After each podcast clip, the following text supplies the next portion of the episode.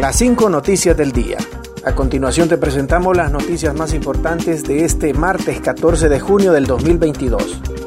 Juez concede la extradición de Erlinda Bobadilla. El juez de primera instancia de la Corte Suprema de Justicia concedió este martes la solicitud de extradición presentada por la Corte de los Estados Unidos del Distrito Este de Virginia para la ciudadana Erlinda Bobadilla luego que decidiera allanarse su vivienda será trasladada hacia Estados Unidos una vez que se hagan los trámites correspondientes entre las autoridades de Honduras y los Estados Unidos, dijo la portavoz del Poder Judicial, Sofía Vilar. La encausada es acusada por el delito de conspiración eh, para distribuir una mezcla y sustancia que contiene una cantidad de cocaína y sabiendo que dicha sustancia sería importada. Rolando Barahona, lo que puedo sentir es vergüenza por el Congreso Nacional anterior.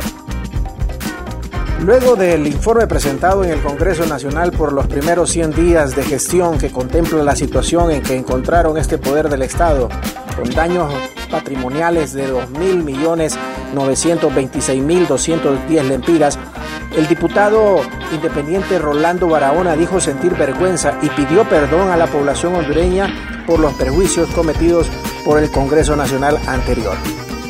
Aunque yo no haya sido parte del Congreso Nacional anterior, siento la necesidad de disculparme eh, con la población hondureña porque fui electo por el Partido Nacional y aunque en este momento fui expulsado por las mismas autoridades que han cometido todas estas acciones, yo soy y seguiré representando al Partido Nacional hasta que termine mi periodo como diputado, expresó Barahona. Continuamos con las noticias en las cinco noticias del día. La ENE desarrollará granja solar en el departamento de Olancho.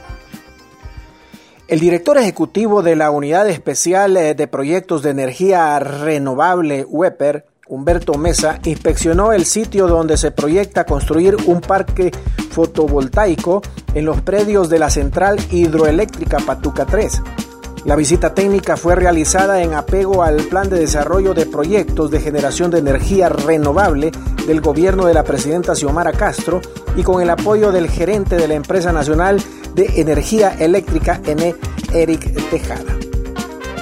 Mesa informó que la turbina adicional que se pretende instalar eh, tiene el fin de aprovechar el volumen del caudal ecológico del embalse, el cual será turbinado para generar 1.5 eh, megavatios de energía, misma que ayudará a la estabilización del sistema y fortalecerá el suministro eléctrico en la zona de Patuca. requieren a dos policías para investigación por un secuestro y robo.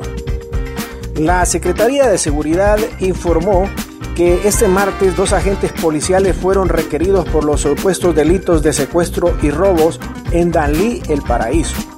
El informe preliminar indica que el día lunes 13 de junio a las 22 y 45 se informó de un equipo que un equipo de la Agencia Técnica de Investigación ATIC requirió a dos oficiales de policía en dos vehículos marca Prado, sin placas, quienes venían desde la ciudad de Teucigalpa hacia la ciudad de Danlí, El Paraíso, y fueron interceptados en el barrio El Centro de esa ciudad.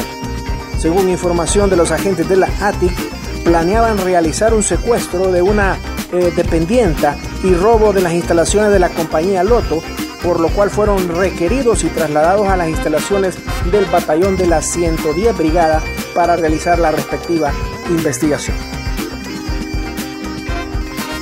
Habrá superluna de fresa este martes. La siguiente superluna de este 2022 será este 14 de junio y será conocida como la superluna de fresa. Es la primera de tres lunas llenas de la temporada de verano. Su nombre, que tiene su origen en los pueblos indígenas estadounidenses, hace referencia a la maduración de las fresas y a otras frutas que se produce a finales de la primavera y principios de verano. Pero ¿qué es la superluna? Lo que debes saber de este fenómeno.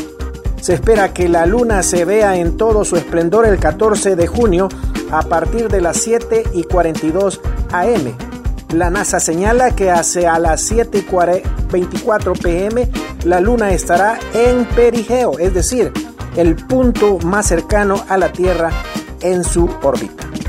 Esta superluna estará en el cielo del domingo en la noche hasta el miércoles por la mañana según la NASA. Gracias por tu atención.